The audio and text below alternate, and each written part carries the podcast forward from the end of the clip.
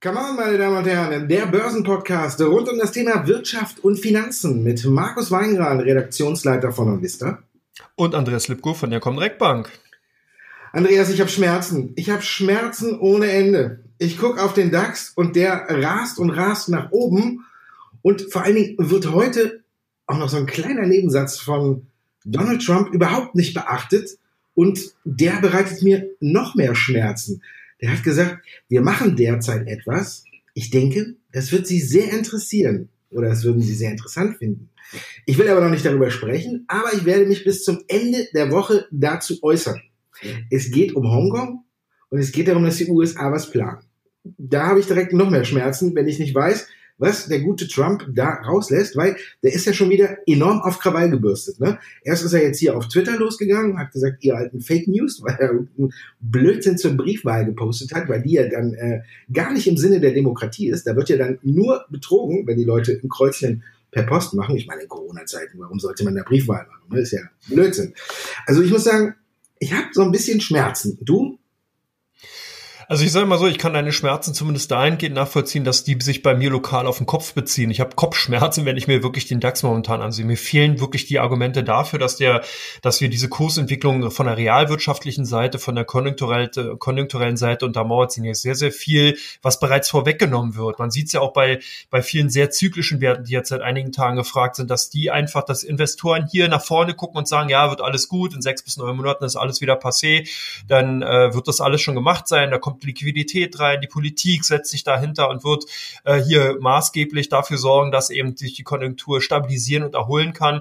Und genau das ver verursacht bei mir auch Kopfschmerzen, weil ich sehe es halt nicht so. Wenn man ein bisschen in den Bereich vielleicht weg von Lufthansa und Co., äh, in den äh, KMU-Bereich reinguckt, in den Bereich der Selbstständigen, da gibt es so viele Leute, die momentan wirklich extremste Existenzängste haben. Und ich kann das auch nachvollziehen.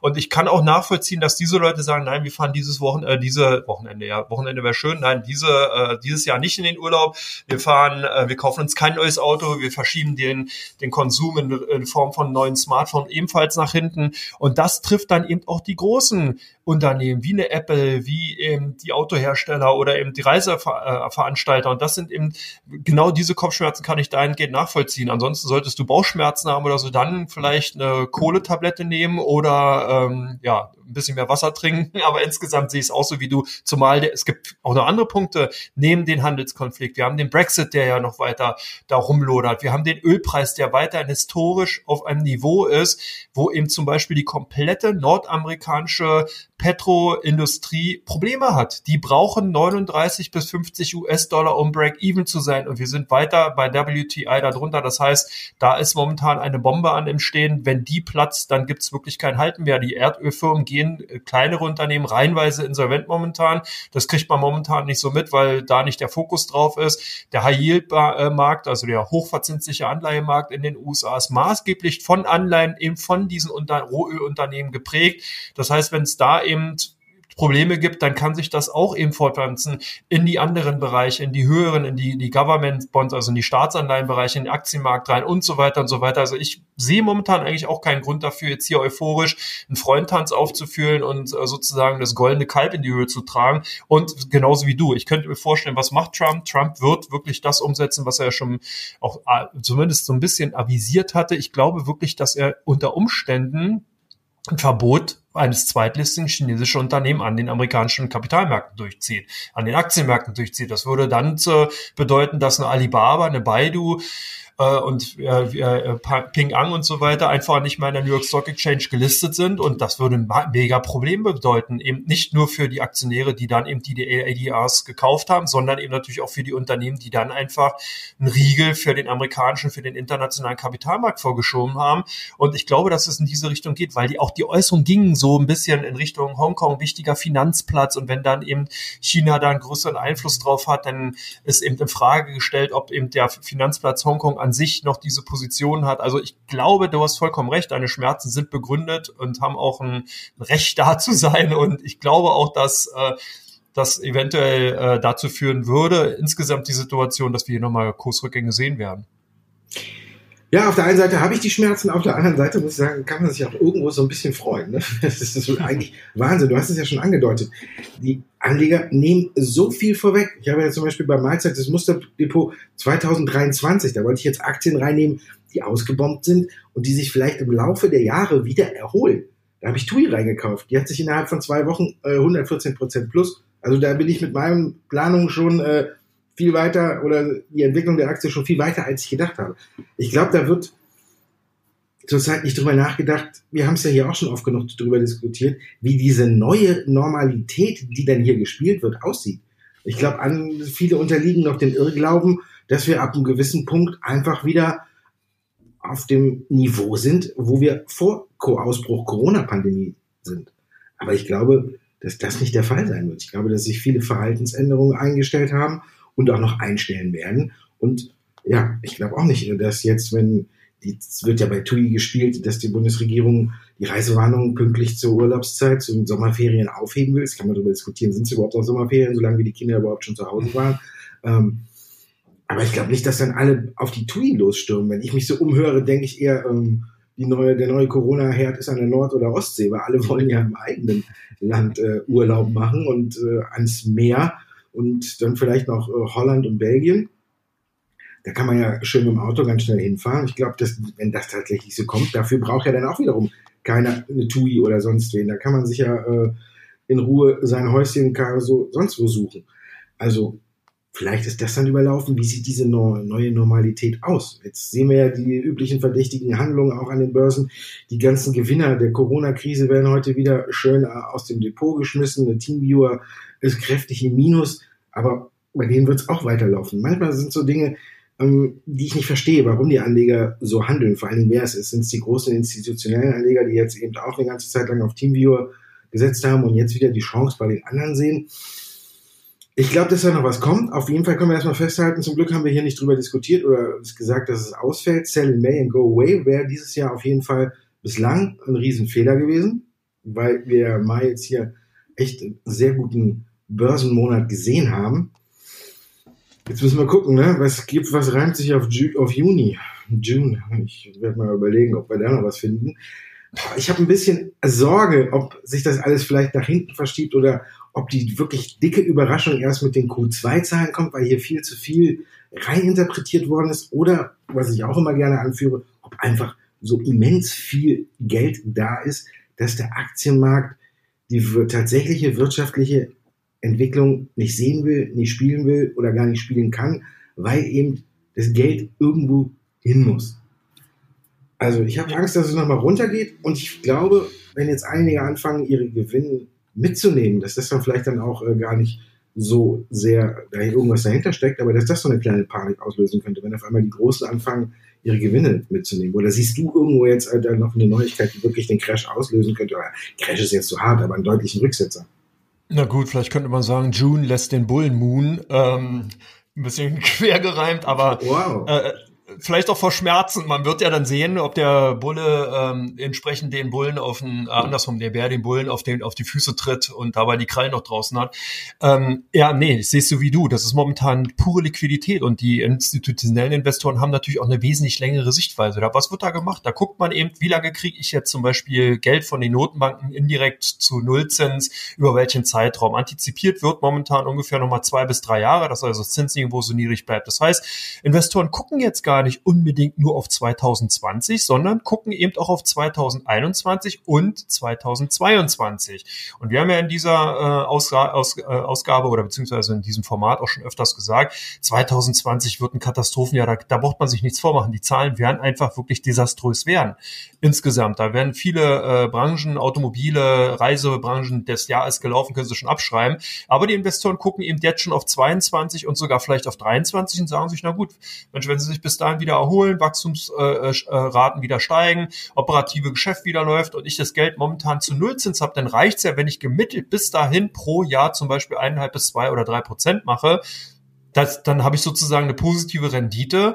Das Geschäft, die Wachstumszahlen sind zwar nicht mehr so üppig, aber es reicht ja dann. Und das ist momentan die Situation, in der wir uns befinden. Was ich aber momentan dahingehend ein Stück weit fahrlässig finde, ist, dass wir eben doch diese ganzen Krisenherden noch momentan haben, dass wir eben doch diese problematischen Situationen eben auf der politischen Ebene vorfinden. Also, weißt du, wenn es jetzt so ein klassischer konjunktureller Effekt wäre, wo man sagen würde, ja, wir hatten jetzt eine Boomphase, jetzt kommt eine klassische Rezession, Wirtschaft ist rückläufig, dann könnte man sagen, gut, das ist absehbar, das ist so sechs bis neun, lass es zwölf Monate sein, so wie eben damals nach dem Platzen der Dotcom-Blase, da hat es eben auch ein bisschen länger gedauert, aber da war klar, dass eben ähm, die Konjunktur sich wieder erholen wird. Momentan haben wir aber politische Einflüsse. Das heißt, wenn jetzt eben zum Beispiel die USA gegen China hier einen Gang hochschalten und wenn es wirklich eskaliert, dann kann man nicht abschätzen, wie lange das dauert. Dann kann man eben auch nicht die Auswirkungen abschätzen, weil es dann wirklich zu einem Zug um Zug äh, Deal kommt. Das heißt dann, die einen äh, verschärfen dann die äh, Strafzölle, die anderen sperren, was ich, Unternehmen bei irgendwelchen äh, oder setzen Unternehmen auf Blacklists drauf. Dann kommt eben dahingehend, dann wird eben die Gangart mit Hongkong verschärft. Dann sagt eben die USA, wir sperren euch vom amerikanischen Kapitalmarkt aus.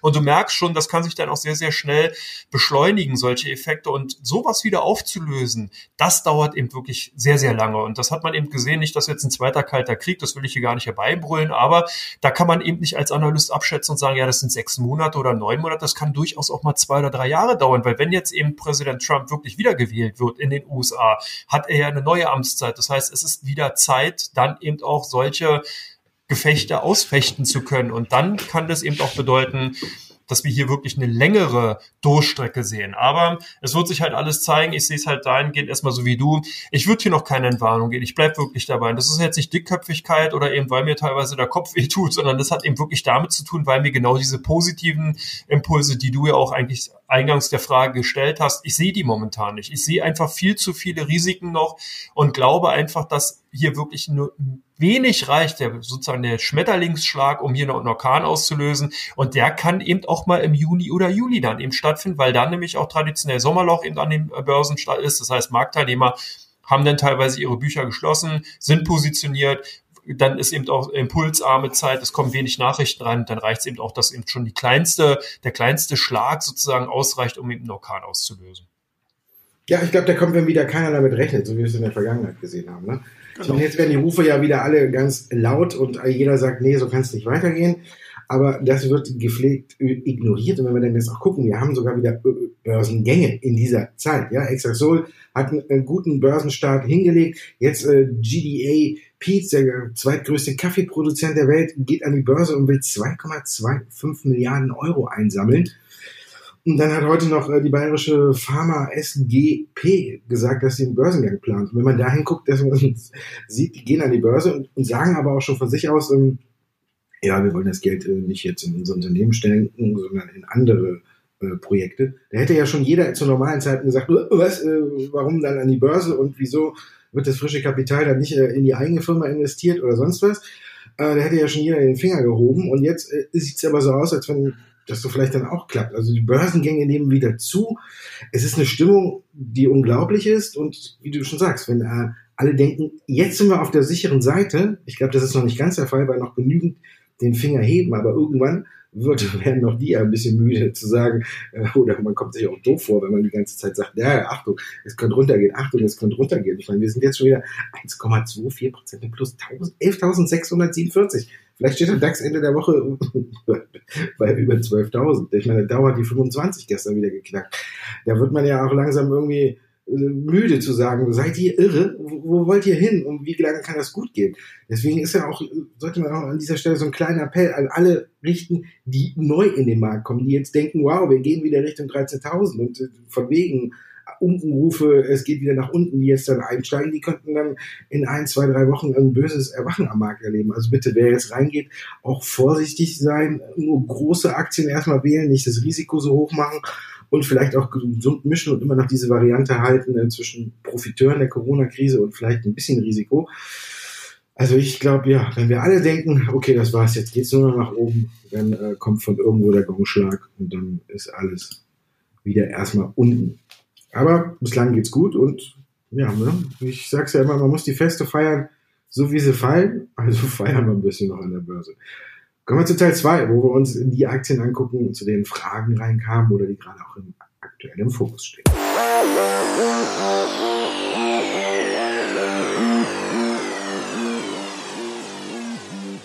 Kammer Teil 2. Wir fangen an mit Merck. Das muss man ja Merck sagen, ne? weil wir vom US-Merck reden und nicht von der deutschen Merck.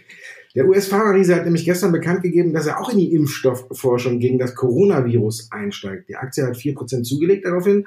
Ist sie für dich interessant? Ich finde das ganze Thema Impfstoff gegen Covid-19 und Coronavirus momentan extrem überstrapaziert. Das Unternehmen Merck nicht vom Org, aber Merck sozusagen auf Deutsch, hat sich äh, ja die österreichische Themis-Gesellschaft äh, eingekauft und äh, integriert die jetzt sozusagen im europäischen Geschäft MSD und will damit äh, zumindest profitieren, dass eben die österreichische Gesellschaft bereits eine präklinische Entwicklung eben von einem Coronavirus-Präparat eben äh, in der Pipeline hat. Aber man darf halt nicht vergessen, es ist ein Virus und Viren äh, mutieren halt. Und das heißt, äh, nicht umsonst sind die ja durchnummeriert. Das kann also sein, dass ein Präparat, was jetzt zum Beispiel gegen den Ausbruch der Krankheit Covid-19 hilft, eben bei Covid-20, was dann im nächsten Jahr vielleicht, oder Covid-21, je nachdem, welche Jahreszahl das dann eben ist, ähm, äh, dann nicht mehr äh, funktioniert. Das heißt, die, die Unternehmen haben ja genau dieses Problem. Du kannst nicht ein Präparat fits all, also man entwickelt ein Präparat, das hilft dann gegen alles. Äh, das funktioniert so nicht. Deswegen bin ich hier sehr, sehr vorsichtig. Pharmawerte insgesamt haben für mich eine sehr, sehr hohe Bewertung momentan erreicht. Man sieht es auch an anderen Unternehmen, die wir auch in Teil 3 dann teilweise nochmal besprechen. Zumindest eins, dass die ähm, äh, sehr, sehr volatil sind, dass wir hohe Schwankungsintensitäten äh, haben und die damit auch ganz klar mit der Nachrichtenlage zu tun haben. Also ich würde sagen, wenn man eben Pharmawerte frühzeitig abgegriffen hat, Chapeau und Glück, Glückwunsch an die Mutter an dieser Stelle. Insgesamt dann auf jeden Fall mit Stop-Loss absichern. Das ist vielleicht auch ein Hinweis nochmal, was du auch gerade bei Teil 1 gesagt hast, wenn man neu an der Börse ist sichert eure Position mit Stop-Loss ab. Ja, es tut weh, wenn man ausgestoppt ist, aber es tut halt auch noch mehr weh, wenn man eben die Hälfte oder vielleicht sogar drei Viertel seines eingesetzten Kapitals verliert, weil man immer wieder gehofft hat. Wenn man im Gewinn ist, es gibt eine Prämisse, man darf einmal gemachte Gewinne nicht wieder hergeben und das sollte man äh, äh, tunlichst auch befolgen, dann hat man an der Börse langfristig Erfolg. So viel dahingehend, jetzt nochmal eine kleine edukative Einlage, kommen wir auch nochmal edukativ vielleicht für Markus Braun, CEO von Wirecard, seine ganze Kommunikationsvorgehensweise in den letzten Jahren, ist, muss ja um seinen Job fürchten, Markus, was denkst du? Das Manager-Magazin berichtet, aber es hängt halt auch dann nicht von Markus Braun ab, sondern eher davon, was jetzt die anderen Institutionen machen. Ob äh, Ernst Young äh, bei der Bilanz für 2019 was findet oder Beanstandung oder irgendwas findet und ob die BaFin die Füße stillhält und er auch keine weiteren Schritte gegen Wirecard unternimmt. Das hat das Manager-Magazin äh, gestern berichtet, dass, dass die Voraussetzungen dafür sind, dass der Vertrag von Markus Braun im Dezember überhaupt verlängert wird. Sollte es hier dann weitere Probleme geben, dann soll angeblich der Vorsitzende des Aufsichtsrates entschieden haben, dass Markus Braun dann äh, gehen muss und sein Vertrag nicht verlängert wird.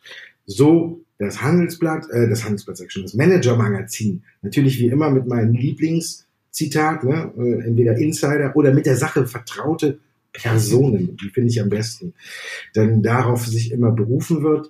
Muss man schauen, wie es aussieht. Jetzt hat Wirecard ja nochmal die Bilanzpressekonferenz verschoben. Deswegen natürlich ist es auch ein bisschen leicht äh, zu sagen. Es sind ja zwei schwebende Verfahren. Man weiß nicht genau, warum jetzt die Bilanzpressekonferenz nochmal um zwei Wochen verschoben wurde. Kam ja Montag nach Börsenschluss rein, hat die Aktie erstmal wieder belastet. Dann zum Schluss ist sie wieder ein bisschen angezogen. Jetzt kann man darüber spekulieren, ob es daran tatsächlich daran lag, dass der Stuhl von Markus Braun wackelt. Aber ich für mich habe entschieden, bei Wirecard gibt es eigentlich aktuell nur noch zwei Varianten, wie man mit der Aktie umgehen sollte. Entweder man sagt, okay, ich will dabei bleiben, ich hoffe, dass es irgendwann wieder besser ist, dann sollte man vielleicht größere Rücksetzer oder irgendwas immer konsequent ausnutzen, um nachzukaufen. Oder die andere Variante ist einfach, man sagt, es ist mir zu viel, es geht mir zu viel auf die Nerven, ich schmeiß die Aktie raus. Ich nehme eine andere, wo es einfach auch nach oben geht, die gute Aussichten hat und wo ich ohne viel Schwitzen kann. Ein Zwischending gibt's nicht und sich damit bei jeder Nachricht damit zu beschäftigen, was mache ich mit Wirecard und was mache ich nicht oder schmeiße ich sie jetzt endlich raus oder sonst was. Ich glaube, das ist noch nervenaufreibender als alles andere, was es eben gibt. Also es gibt nur diese zwei Varianten. Entweder sagt man, ich kaufe das Ding, leg's weg und oder ich kaufe nach, wenn es wieder kräftig nach unten geht und leg's weiter weg oder ich sage, es mir alles wurscht, ich schmeiß die Aktie raus. Lufthansa, der nächste Wert, haben wir auch hier schon oft drüber gesp gesprochen. Rettungspaket steht. Jetzt soll es angeblich an der EU liegen, ob die das genehmigt oder hier eine Wettbewerbsverzerrung sieht. Unser Freund O'Leary von Ryanair hat ja schon gesagt, er will dieses Rettungspaket torpedieren oder dagegen vorgehen, sich bei der EU beschweren, die sollen was dagegen machen. Ja, wenn ich so gucke, wie Macron oder so reagiert, wenn irgendeiner was gegen französische Aktien oder Unternehmen macht, dann muss ich sagen, kann Frau Merkel jetzt auch mal auf den Putz haben, oder? Ja, ist ein schwieriges Thema. Man kann natürlich auf der einen Seite die Argumentation ganz klar nachvollziehen. Wenn man jetzt überlegt, dass man natürlich als anderes ausländische Unternehmen ja auf seine eigene Kapitalstärke teilweise angewiesen ist. Vor allen Dingen ist man klassisch, also wenn man ein guter Manager ist, einfach ein Idiot, weil wenn man die letzten Jahre schön gehaus, äh, gewirtschaftet hat, hat sozusagen Kapitalpolster geschaffen und kann diese Krise aus eigener Kraft überstehen, dann kann man natürlich schon, äh, ist man sozusagen in den Hintern gekniffen, wenn eben ein anderes Unternehmen nicht diese Vorgehensweise hat, jetzt sozusagen in die Bedrohung kommt und äh, einfach gerettet wird wird, dahingehend, dass man Kredite bekommt, dass man hier nochmal die Expansionsstrategie damit dann voranführen kann. Man will ja hier äh, ja, sozusagen das auch nutzen, um noch enger mit Fraport zum Beispiel zusammenzurücken. Und das sind natürlich alles so Dinge, äh, ja, die hinterfragt werden müssen. Und man darf den EU oder die EU-Kommission insgesamt auch nicht als Boomer generell nehmen, sondern man muss halt auch sehen, dass natürlich hier ganz klar auf Wettbewerbsverzerrung geachtet wird. Und von daher ist die Argumentation auf der einen Seite schlüssig, auf der anderen Seite geht es hier natürlich auch um Arbeitsplätze und das ist halt auch der Punkt in, in diesem ambivalenten Feld, was man eben aussehen muss. Die Lufthansa würde halt ganz klar gegen die Wand fliegen, würde ein Problem bekommen, wenn man hier nicht Staatshilfe bekommt und ich glaube, hier muss man auch eine ganz schön hässliche Kröte schlucken. Ich will jetzt nicht genau sagen, welche, aber mal insgesamt das Paket ist nicht gerade ohne. Das ist auch deswegen auch den ganzen Verhandlungen bisher geschuldet gewesen, dass man hier auch mal wieder versucht hat, aus der Situation rauszukommen.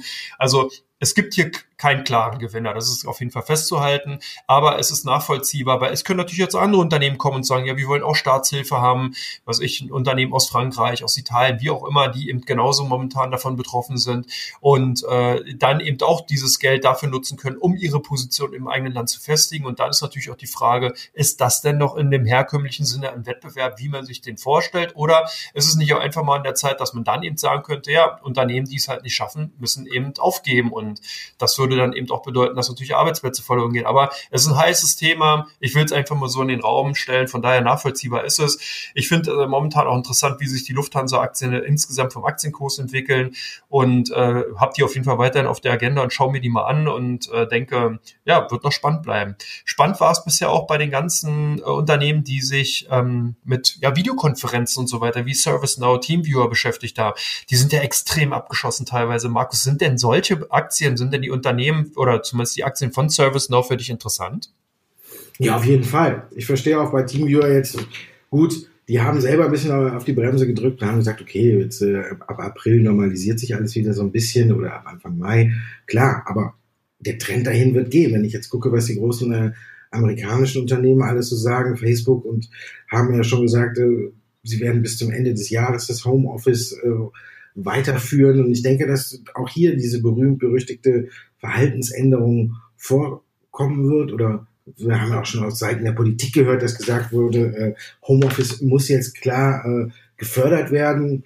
Also wir sehen es, auch da ist der Trend hin und auch da wird sich vielleicht noch einiges tun und deswegen bin ich da auch äh, zuversichtlich. Und bei ServiceNow bin ich darauf aufmerksam auch nochmal geworden. Äh, hier haben wir ja eigentlich auch ein sehr erfahrenen Mann an der Spitze, Bill McDermott.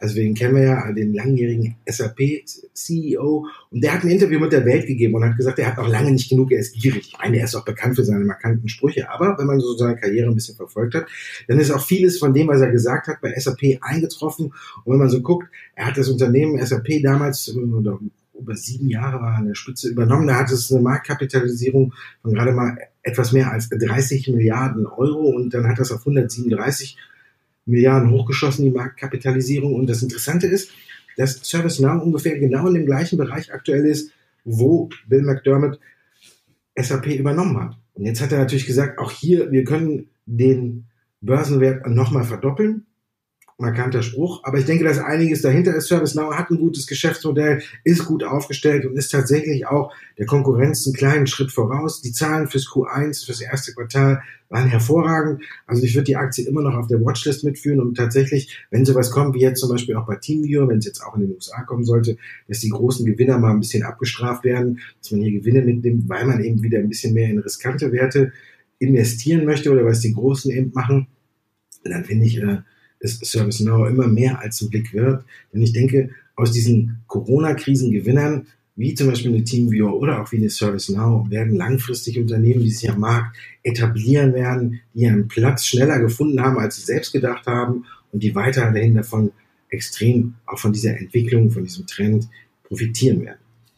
Ja, Infineon hat nicht ganz so profitiert und hat mal eben schnell aus dem Nichts eine Kapitalerhöhung durchgezogen. Über eine Milliarde Euro reingeholt. Ist das jetzt gut oder schlecht für die Aktie? Heute liegt sie zum Beispiel im Minus nach der Kapitalerhöhung. Ja, die äh, Kröte scheint sich zum Delikat zur Delikatesse bei dem äh, Management deutscher DAX-Unternehmen zu entwickeln, nämlich auch das Management von Infineon musste eine ordentliche Kröte schlucken. Man hat die Kapitalerhöhung äh, über, der, über, dem, äh, über die Ausgabe von neuen Aktien in Höhe von 1,6 Milliarden Euro im beschleunigten Bookbuilding-Verfahren durchgezogen bei institutionellen Investoren. Das heißt, man hat hier ganz schnell sozusagen ein Angebot eben offeriert an institutionelle Investoren. Die konnten hier halt ihr, äh, ihr Angebot für die Aktientranchen abgeben. Daraus wurde dann sozusagen Kurs ermittelt zum Schlusskurs äh, Xetra.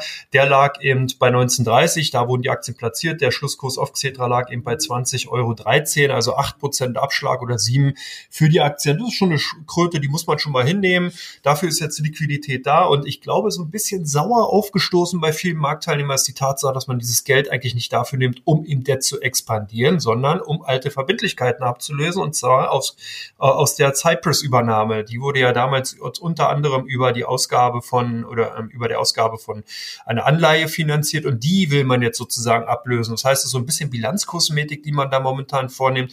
Und das findet der eine oder andere Aktie natürlich nicht schön, wenn man eben überlegt, acht Prozent sind jetzt erstmal verschenkt worden äh, an institutionelle Investoren, damit man eben frisches Geld nimmt und das frische Geld halt nicht in operative Geschäft, sondern einfach nur, um eben Altschulden abzulösen.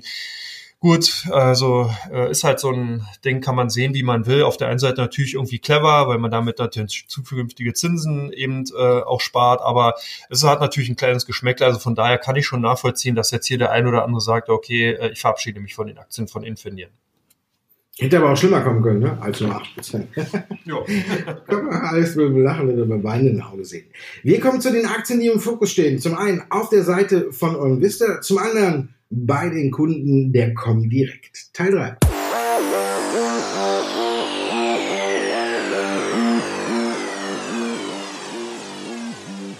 Und hier schauen wir direkt mal auf VW. Was wird mit der Aktie heute gemacht? Wird sie mal wieder gekauft? VW will ja irgendwie in China sich ein bisschen weiter etablieren ich glaube, man hat hier den, das Schockmoment bei den Kunden eben oder bei unseren Kunden genutzt durch das BGA-Urteil, dass man hier zugegriffen hat. Also ich sehe die momentan eher bei uns hier ganz stark auf der Kaufseite.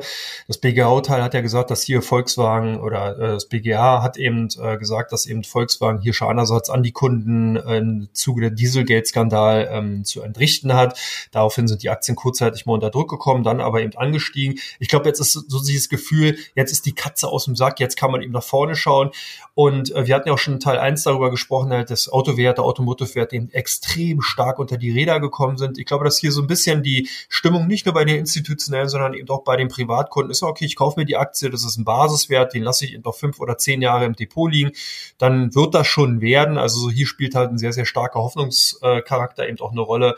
Von daher äh, die Aktien eben zumindest sehr, sehr stark auf der Kaufseite. TUI sicherlich aufgrund der ganz, ganz starken Kursperformance in den letzten Tagen bei euch gesucht oder gibt es noch einen anderen Grund? Nee, da ist das äh, der berühmt-berüchtigte Licht am Ende des Tunnels-Effekt voll und ganz zum Tragen gekommen. Wir haben es ja im Laufe dieses Podcasts schon angesprochen. Die Aktie hat äh, seit ungefähr zwei Wochen äh, sich mehr wieder als verdoppelt. Heute drückt zum Beispiel die Commerzbank mal wieder auf äh, die Bremse und nimmt die Aktie runter von Buy und senkt sie auf Hold, hat ein Kursziel von um die 6 Euro ausgegeben. Also hier ist auch erstmal die Fahnenstange jetzt erreicht.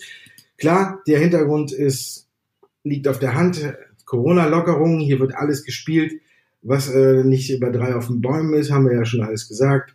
Ob die Anleger tatsächlich, oder besser gesagt, äh, die Menschen dann tatsächlich verstärkt auf das ganze Angebot von TUI zurückgreifen werden, wirklich jetzt hier alle in Reisefieber ausbrechen, bin ich mir ein bisschen äh, unsicher, wenn ich jetzt höre, oder mich mit Leuten unterhalte und so, wir sprechen über Italien, dann sagt da bist du wahnsinnig nach Italien oder so, da kriegen mich keine zehn Pferde hin. Also klar wird sich wahrscheinlich der Umsatz wieder ein bisschen beleben. Es gibt immer wieder welche, die das machen. Ist ja auch jedem selber überlassen, wie er mit seinem Urlaub umgeht. Aber vielleicht ist die Euphorie ein bisschen zu groß und nach 100 Prozent Performance, 116 sogar in den letzten zwei Wochen, muss ich sagen, sollte man auch hier tatsächlich mal darüber nachdenken, ob ich das Gewinnchen einfach erstmal mitnehme oder zumindest halbiere oder einen gepflegten Stoppkurs setze. Also da muss man jetzt schon, finde ich, ein bisschen vorsichtig werden bei TUI. Wie sieht's da bei Moderna aus? Du hast vorhin über Stoppkurse geredet. Macht sowas bei Moderna zum Beispiel Sinn, wenn ich die extremen Schwankungen sehe, die die Aktie hinlegt? ja, da muss der Stoppkurs schon sehr, sehr, sehr, sehr, sehr, sehr, sehr weit sein. Und man muss sich dem auch ganz klar bewusst sein, dass hier eine sehr stark und hochvolatile Aktie eben ist. Moderna ganz interessant, genau, eben Biotechnologieunternehmen im Bereich äh, ja auch im Covid-19-Fieber waren, wenn man so will. Und hier stimmen eben oder bestimmen momentan die Nachrichtenlage ganz klar eben auch die Handelsaktivitäten, positive Nachrichten ziehen Käufer an, negative äh, sorgen dafür, dass eben die Aktien wieder abgestoßen werden. Und das momentan eben bei Moderna auch ganz klar zu sehen ähm, die Aktie einfach sehr, sehr stark gehandelt bei den ausländischen Werten, deswegen eben auch mal aufgenommen und ganz klar eben Nachrichten getrieben. Also hier kann man nicht so richtig sagen, ob ein Käufer oder Verkäufer die Überhand haben, es hält sich so ein bisschen die Waage, aber eben insgesamt im Fokus.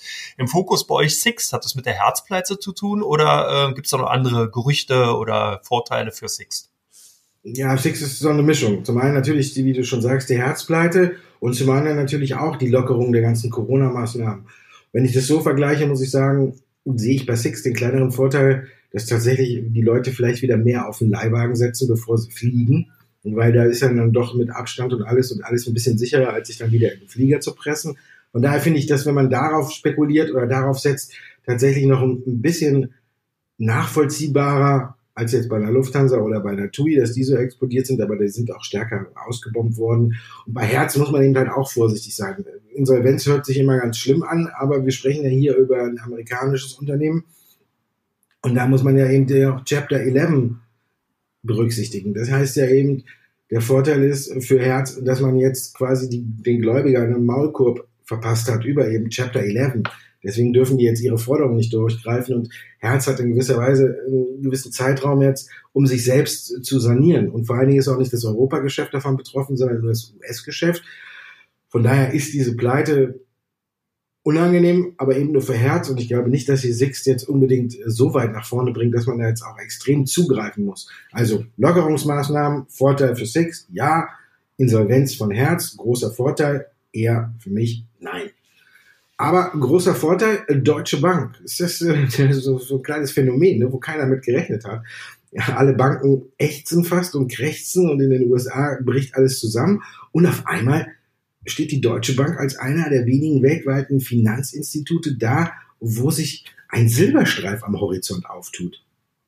Ja, Wahnsinn. Vor allen Dingen das Gemeine dabei ist, jetzt hat man eine Strategie festgelegt, will sich stärker auf das Retail-Geschäft fokussieren und welcher Bereich läuft das Investmentbanking und zwar der Handel mit Anleihe und Währung. Und das ist schon so, ja, wie soll man sagen, Schicksalsschlag oder ein Treppenwitz der, der Geschichte.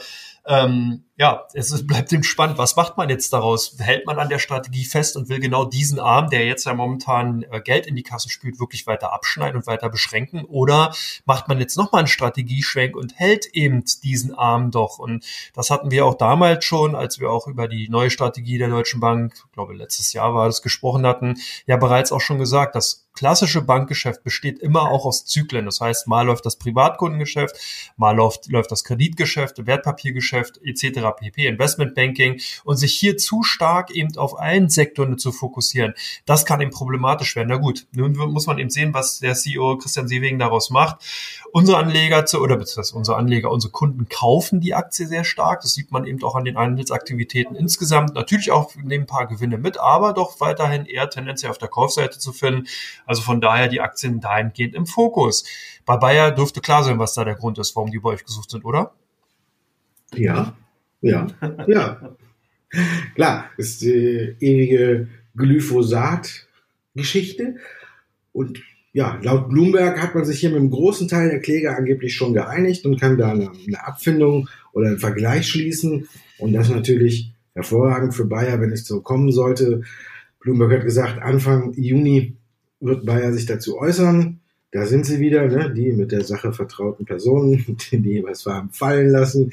Die lassen ja auch übrigens, was ich sehr witzig finde, fast jede Woche ähm, was bei Amazon fallen. Ne? Amazon kauft ja auch angeblich alles, was nicht bei drei jetzt auf dem Baum ist. Ne? Kinobetreiber, ähm, dann äh, JCPenney, also Amazon wird bald nur noch überall, ne? Ich frage mich, wann die Rewe kaufen oder so, keine Ahnung.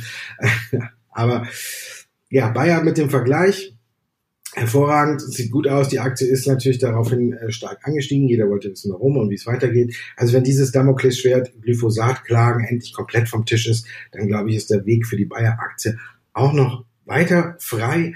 Bayer hat ja schon mit den Quartalszahlen gezeigt, dass die Corona-Pandemie nicht so sehr ins Konto reinschlägt, sondern dass man eher hier ganz gediegen da durchfährt. Ich denke, dabei wird es auch bleiben. Und wenn man jetzt dann noch wirklich dieses Dauerthema Glyphosat in den Schrank legen kann. Ich glaube, der Vorstandsvorsitzende, der wird das, äh, wird noch ein Loch unten in den Schrank hauen, um das da reinzulegen, damit es so weit weg ist, dass es nie wieder raufkommt und der so froh ist, dass dieses Thema abgehakt ist. Ich denke, dann wird die Aktie sich auch noch weiter erholen. Ja, und jetzt können wir uns erholen, ne? Zumindest unsere Zungen. Wir sind durch mit dem Podcast. Ja, Markus, war wieder eine tolle Sendung, tolle Themen. Vielen Dank. Ich habe zu danken, dass du auch immer mitmachst. Und natürlich bedanken wir uns bei den Zuschauern oder Zuhörern, muss man sagen. Entschuldigung, Zuschauer. Ne? Vielleicht kann man uns ja bald auch mal wieder sehen, wenn es Börsentage gibt. Jetzt sind es die ja. Zuhörer und da stellen wir auch fest, dass der Podcast immer mehr liebter wird. Und dafür möchten wir uns an dieser Stelle auch mal ganz herzlich bei unseren Zuhörern bedanken, dass dieser Zuspruch so kommt. Und das freut uns und ist für uns auch eine schöne Bestätigung, dass unsere Arbeit hier gut ankommt.